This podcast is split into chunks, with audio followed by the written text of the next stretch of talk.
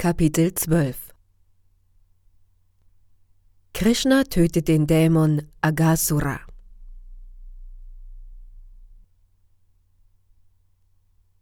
Einmal wollte der Herr mit seinen Kuhhirtenfreunden schon sehr früh am Morgen in den Wald gehen, um dort mit ihnen gemeinsam zu frühstücken.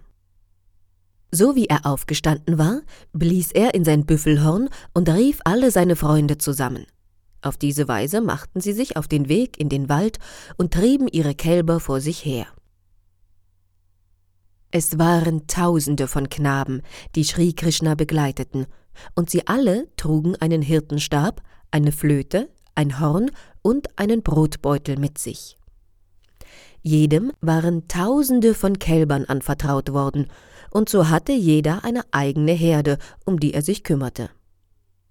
Alle waren auf dem Ausflug sehr ausgelassen und fröhlich, und die Jungen, die verschiedenartigen Goldschmuck trugen, sammelten in ihrer Verspieltheit Blumen, Blätter, Zweige, Pfauenfeder und roten Ton und begannen sich auf vielerlei Art damit zu schmücken. Während sie so durch den Wald zogen, stahl zuweilen einer der Jungen einem anderen den Brotbeutel und gab ihn an einen dritten weiter. Und wenn der bestohlene Junge bemerkte, dass sein Brotbeutel verschwunden war und versuchte, diesen zurückzubekommen, wurde der Beutel dem Nächsten zugeworfen. Auf diese Weise vergnügten sich die Knaben mit kindlichen Spielen. Wenn Sri Krishna manchmal weit vorausging, um einen Ausblick auf die Landschaft zu bekommen, versuchten die Jungen ihn einzuholen, und jeder wollte ihn als erster berühren. Jedes Mal entstand ein großer Wettstreit, und wenn einer sagte, ich werde Krishna als erster berühren, riefen andere sofort, oh nein, ich werde als erster bei Krishna sein. Manche spielten auch auf ihren Flöten oder bliesen in ihre Büffelhörner. Und wieder andere verfolgten die Pfauen oder ahmten die Lockerufe der Kuckucke nach. Einige von Krishnas Freunden liefen so schnell sie konnten dem Schatten der Vögel nach und versuchten ihrem Flug genau zu folgen. Andere gingen zu den Affen und setzten sich leise neben sie, und wieder andere ahmten die Tänze der Pfauen nach. Manchmal ergriffen die Knaben die Affen an ihren Schwänzen und spielten mit ihnen. Und wenn die Affen entflohen und auf den nächsten Baum sprangen, rannten ihnen die Jungen nach. Die Affen schnitten dann oft ärgerliche Grimassen und fletschten die Zähne. Doch die Jungen ließen sich nicht einschüchtern, sondern zeigten ihnen ebenfalls die Zähne. Andere Hirtenjungen spielten mit den Fröschen am Ufer der Yamuna und wenn die Frösche aus Angst ins Wasser sprangen, tauchten die Jungen hinter ihnen her. Wenn sie dann wieder herauswateten und im Wasser ihr Spiegelbild sahen, beugten sie sich vor und schnitten Grimassen und lachten vergnügt. Manchmal liefen sie auch zu einem leeren Brunnen und riefen laut hinein, und wenn das Echo widerhallte, beschimpften sie es und lachten. Wie die höchste Persönlichkeit Gottes persönlich in der Bhagavad Gita sagt, wird er von den Transzendentalisten in dem Maße, wie sie sich ihm hingeben, entweder als Brahman, als Paramatma oder als die höchste Persönlichkeit Gottes erkannt. Hier, in Bestätigung dieser Aussage, sehen wir, wie Sri Krishna, der den Unpersönlichkeitsanhängern mit seiner körperlichen Ausstrahlung die Brahman-Verwirklichung gewährt, als höchste Persönlichkeit Gottes für seine Geweihten ein Quell transzendentaler Freude ist. Diejenigen, die von Maya, der äußeren Energie, verwirrt werden, halten ihn einfach nur für ein schönes Kind. Doch den Kuhhirtenjungen, die mit ihm spielten, gewährte er eine nicht endende spirituelle Glückseligkeit. Nur weil diese Knaben in ihrem früheren Leben unzählige fromme Tätigkeiten ausgeführt hatten, bekamen sie nun die Gelegenheit, persönlich mit dem höchsten Herrn zusammen zu sein. Wer kann jemals das transzendentale Glück der Einwohner von Vrindavan ermessen? Sie sahen den Herrn, die höchste Persönlichkeit Gottes, täglich, von Angesicht zu Angesicht. Ihn, den viele große Yogis nicht einmal durch härteste Entsagung erkennen können, obwohl er in ihrem Herzen weilt. Dies wird ebenfalls in der Brahma Sanghita bestätigt. Man kann Krishna, die höchste Persönlichkeit Gottes, zwar in den Seiten der Veden und Upanishaden suchen, doch erst wenn man das große Glück hat, mit einem Gottgeweihten zusammenzukommen, kann man der höchsten Persönlichkeit Gottes persönlich gegenübertreten. Nachdem die Kuhhirtenjungen viele Leben hindurch fromme Tätigkeiten ausgeführt hatten, konnten sie mit Krishna zusammen sein und als Freunde mit ihm spielen. Sie konnten nicht verstehen, dass Krishna die höchste Persönlichkeit Gottes ist, aber sie waren Krishnas vertraute Freunde, die mit inniger Liebe an seinen Spielen teilnahmen. Als sich Sri Krishna auf diese Weise mit seinen Freunden unbekümmert seiner Kindheitsspiele erfreute, wurden sie von einem Dämon namens Agasura beobachtet. Und dieser Dämon vermochte seinen Hass kaum mehr zu zügeln. Es war ihm unerträglich, Krishna beim Spielen zuzusehen, und deshalb erschien er vor den Jungen, um sie alle zu töten. Dieser Agasura war so gefährlich, dass sich selbst die Halbgötter vor ihm fürchteten. Obgleich die Bewohner der himmlischen Planeten täglich Nektar tranken, um ihr Leben zu verlängern, fürchteten sie sich vor Agasura und fragten sich, wann wird dieser Dämon endlich getötet werden? Die Halbgötter pflegten Nektar zu trinken, um unsterblich zu werden, doch im Grunde setzten sie kein allzu großes Vertrauen in ihre Unsterblichkeit. Aber die Jungen, die mit Krishna spielten, hatten keine Angst vor Dämonen. Sie waren frei von aller Angst. Jede materielle Schutzmaßnahme, die man trifft, um sich vor dem Tod zu retten, ist letzten Endes erfolglos. Doch wenn man Krishna bewusst ist, erlangt man mit Sicherheit die Unsterblichkeit. So erschien der Dämon Agasura vor Krishna und seinen Freunden. Agasura war der jüngere Bruder von Putana und Bakasura, und er dachte, Krishna hat meinen Bruder und meine Schwester getötet.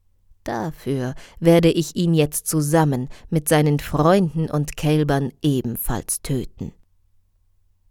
Agasura war von Kansa angestachelt worden, und daher war er in seinem Vorhaben fest entschlossen.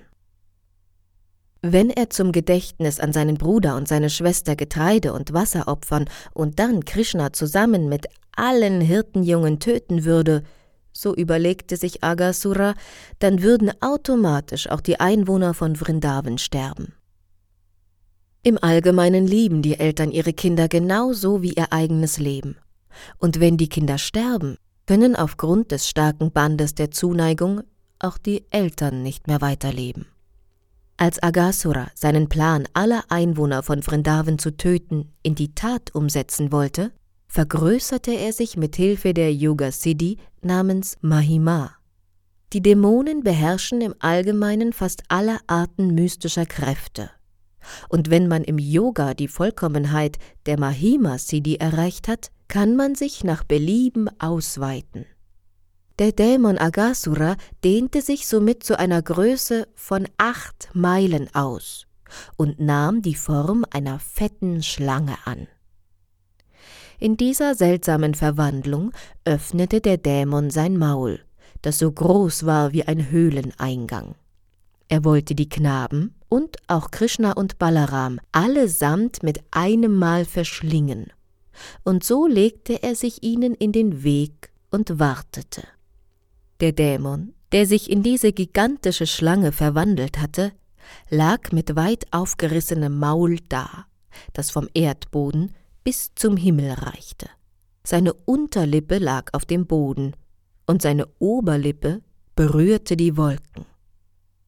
Sein Rachen glich einer riesigen Berghöhle, deren Tiefe nicht abzuschätzen war und seine Zähne sahen aus wie Bergspitzen. Seine Zunge glich einer breiten Landstraße. Sein Atem ging wie ein Wirbelsturm, und seine Augen loderten wie Feuer. Anfangs dachten die Jungen, der Dämon sei nur eine riesige Statue. Doch nachdem sie ihn genauer betrachtet hatten, sahen sie, dass er mehr einer großen Schlange glich, die mit aufgerissenem Maul vor ihnen auf dem Weg lag. Einer der Jungen sagte, das Ungetüm sieht aus wie ein großes Tier, und es liegt da, als wolle es uns verschlingen. Seht doch nur, ist dieses Ungeheuer nicht eine riesige Schlange, die ihr Maul aufgesperrt hat, um uns alle zu fressen? Ein anderer sagte, ja, was du sagst, ist wahr. Die Oberlippe dieses Tieres gleicht dem Sonnenschein, und seine Unterlippe ist wie die Reflexion des roten Sonnenlichtes auf dem Boden. Liebe Freunde, schaut euch nur einmal die Seitenwände seines Maules an. Dieses Maul ist so groß wie eine Höhle, und man kann nicht abschätzen, wie hoch es ist. Sein Kiefer ragt wie eine Bergspitze hervor. Die lange Straße ist allem Anschein nach seine Zunge, und im Inneren seines Maules ist es finster wie in einem Stollen. Der heiße Wind, der wie ein Orkan bläht, ist sein Atem. Und der fischige Gestank, der seinem Maul entströmt, ist der Geruch seiner Eingeweide. Sie berieten sich weiter. Diese Riesenschlange kann uns unmöglich verschlingen, wenn wir alle gleichzeitig in sein Maul hineingehen. Doch selbst wenn es ihr gelingen sollte, uns alle mit einem Mal herunterzuschlucken, könnte sie doch niemals Krishna verschlingen. Krishna wird dieses Ungeheuer einfach töten, wie er es auch mit Bakasura tat. Mit diesen Worten drehten sich die Jungen nach Krishna um, blickten lächelnd in sein wunderschönes lotusgleiches Gesicht klatschten fröhlich in die Hände und marschierten dann zusammen in das Maul der gigantischen Schlange hinein.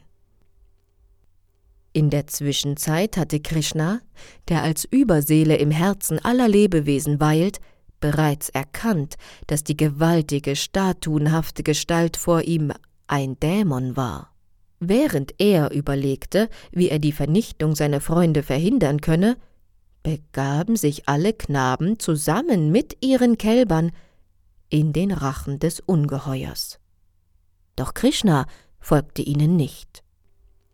Der Dämon wartete darauf, dass Krishna ebenfalls in sein Maul eintrete und dachte bei sich, alle sind gekommen, jetzt fehlt nur noch Krishna, der meinen Bruder und meine Schwester getötet hat. Wer von Krishna beschützt wird, befindet sich immer in Sicherheit. Aber als Krishna sah, dass seine Freunde nicht mehr bei ihm waren, sondern im Bauch der großen Schlange lagen, war er einen Augenblick lang sehr bekümmert. Er wunderte sich über die bezaubernde Wirkungsweise seiner äußeren Energie. Dann überlegte er, wie er den Dämon töten und gleichzeitig die Jungen und die Kälber retten könne. Obgleich es für Krishna eigentlich keinen Grund zur Sorge gab, machte er sich solche Gedanken. Und schließlich, nach kurzem Nachdenken, betrat er ebenfalls das Maul des Dämons. Als nun auch Krishna in das riesige Maul hineinging, waren die Halbgötter, die sich versammelt hatten, um das Schauspiel mit anzusehen und die sich hinter den Wolken versteckt hielten, zutiefst bestürzt und riefen O weh, o weh. Zur gleichen Zeit frohlockten die Freunde Agasuras, ganz besonders Kansa, die alle Fleisch und Blut zu essen pflegten und brachen in lautes Freudengeschrei aus.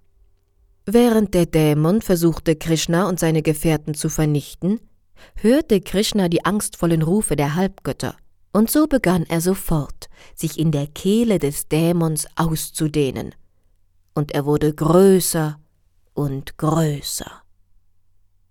Obwohl der Dämon einen riesenhaften Körper besaß, begann er fürchterlich zu röcheln, als sich Krishna ausdehnte. In panischer Angst rollten die Augen des Dämons hin und her, und schon bald erstickte er. Seine Lebensluft konnte nirgends aus ihm herausströmen und schoss schließlich aus einer Öffnung in der Schädeldecke hervor. Nachdem der Dämon sein Leben aufgegeben hatte, rief Krishna alle Knaben und Kälber einfach durch seinen transzendentalen Blick ins Leben zurück und verließ mit ihnen den toten Körper des Ungeheuers. Als sich Krishna noch in Agasuras Maul befunden hatte, war die Seele des Dämons wie ein strahlendes Licht aus dem Körper ausgetreten, und sie schwebte nun wartend am Himmel, wobei die gesamte Umgebung erleuchtet wurde. Sowie Krishna mit seinen Kälbern und Freunden aus dem Maul des Dämons hervorkam, ging das strahlende Licht vor den Augen aller anwesenden Halbgötter in den Körper Krishnas ein. Die Halbgötter waren außer sich vor Freude, und sie überschütteten Krishna, die höchste Persönlichkeit Gottes, mit Blumen, um ihm so ihre Ehre zu erweisen. Die Bewohner des Himmels begannen frohlockend zu tanzen, und die Bewohner von Gandharva-Loka brachten die verschiedensten Gebete dar, während überall zum Zeichen des Sieges Trommeln und Pauken ertönten. Die Brahmanas rezitierten vedische Hymnen, und alle Gottgeweihten riefen Jai, Jai, gepriesen sei die höchste Persönlichkeit Gottes. Als Brahma diese freudigen Klänge hörte, die durch das obere Planetensystem hallten, eilte er sofort herbei, um zu sehen, was sich ereignet hatte. Als er sah, dass Agasura tot am Boden lag, wunderte er sich sehr über die ungewöhnlichen und ruhmreichen Spiele der Persönlichkeit Gottes. Das gigantische Maul des Dämons blieb für viele Tage aufgesperrt und trocknete langsam aus. Und es wurde zu einem Spielplatz für die Hirtenjungen. Agasura wurde getötet, als Krishna und seine Freunde noch nicht ganz fünf Jahre alt waren. Kinder unter fünf Jahren werden Kaumara genannt. Vom sechsten bis zum zehnten Lebensjahr nennt man sie Pauganda und vom elften bis zum fünfzehnten Lebensjahr Kaishora. Nach dem fünfzehnten Lebensjahr werden sie als Jugendliche bezeichnet. Der Zwischenfall mit dem Agasura-Dämon wurde im Dorf von Fratsch für ein ganzes Jahr mit keinem Wort erwähnt. Erst als die Jungen ihr sechstes Lebensjahr erreichten, erzählten sie ihren Eltern voller Erstaunen von ihrem Abenteuer. Der Grund hierfür wird im nächsten Kapitel beschrieben. Für Sri Krishna, die höchste Persönlichkeit Gottes, der weit erhabener ist als Halbgötter wie Brahma und Shiva, ist es nicht schwierig, jedem die Gelegenheit zu geben, in seinen ewigen Körper einzugehen. Und diese Segnung gewährte er auch Agasura. Agasura war zweifellos das sündvollste aller Lebewesen. Und sündvollen Lebewesen ist es im Allgemeinen nicht möglich, in die Existenz der absoluten Wahrheit einzugehen. Doch weil Krishna in diesem besonderen Fall persönlich in den Körper Agasuras eintrat, wurde der Dämon von allen sündhaften Reaktionen vollkommen gereinigt. Wer fortwährend an den Herrn, die höchste Persönlichkeit Gottes, denkt, sei es in Form seiner Bildgestalt oder auch im Geist, wird das höchste transzendentale Ziel, die Erhebung in das Königreich Gottes, mit Sicherheit erreichen und in die Gemeinschaft der höchsten Persönlichkeit Gottes aufgenommen werden. Wir können uns also vorstellen, wie erhaben die Position Agasuras gewesen sein muss, dass Krishna, die höchste Persönlichkeit Gottes, persönlich in seinen Körper eintrat. Die großen Weisen, die weit fortgeschrittenen Yogis und die Gottgeweihten meditieren ständig über die Form des Herrn in ihrem Herzen oder betrachten die transzendentale Bildgestalt des Herrn im Tempel. Auf diese Weise werden sie von allen materiellen Verunreinigungen befreit. Und wenn sie den Körper verlassen, werden sie in das Königreich Gottes erhoben. Diese Stufe der Vollkommenheit kann man erreichen, wenn man einfach ständig an die transzendentale Gestalt des Herrn denkt. Im Falle Agasuras jedoch trat der höchste Herr selbst in dessen Körper ein. Agasuras Position ist demnach weitaus höher als die eines gewöhnlichen Gottgeweihten oder die des größten Yogi. Maharaj Parikshit war in das Hören der transzendentalen Spiele Sri Krishnas vertieft, der ihm einst das Leben gerettet hatte, als er sich im Leib seiner Mutter befand. Und so wurde er immer begeisterter, noch mehr über Krishna zu hören. Deshalb stellte er dem Weisen Shukadev Goswami, der ihm das Srimad Bhagavatam vortrug, eine weitere Frage. König Parikshit war verwundert, dass ein Jahr lang nicht über die Vernichtung des Agasura-Dämons gesprochen wurde. So lange nämlich, bis die Knaben das Pauganda-Alter erreichten. Maharaj Parikshit war neugierig, mehr darüber zu erfahren, denn er war davon überzeugt, dass ein solcher Vorfall seine Ursache in der Entfaltung von Krishnas verschiedenen Energien haben musste. Im Allgemeinen sind die Kshatriyas, die verwaltende Klasse, so sehr mit politischen Angelegenheiten beschäftigt, dass sie nur wenig Gelegenheit haben, über die transzendentalen Spiele Sri Krishnas zu hören. Daher schätzte sich Parikshit Maharaj sehr glücklich, als er von diesen transzendentalen Spielen hörte, denn er hörte sie direkt von Shukadev Goswami, der größten Autorität des Srimad Bhagavatam. Auf Maharaj Parikshits Bitte hin fuhr Shukadev Goswami fort über Sri Krishnas transzendentale Spiele, seine Gestalt, seine Eigenschaften und seinen Ruhm zu sprechen. Hiermit enden die Bhaktivedanta Erläuterungen zum zwölften Kapitel des Krishna-Buches Krishna tötet den Dämon Agasura.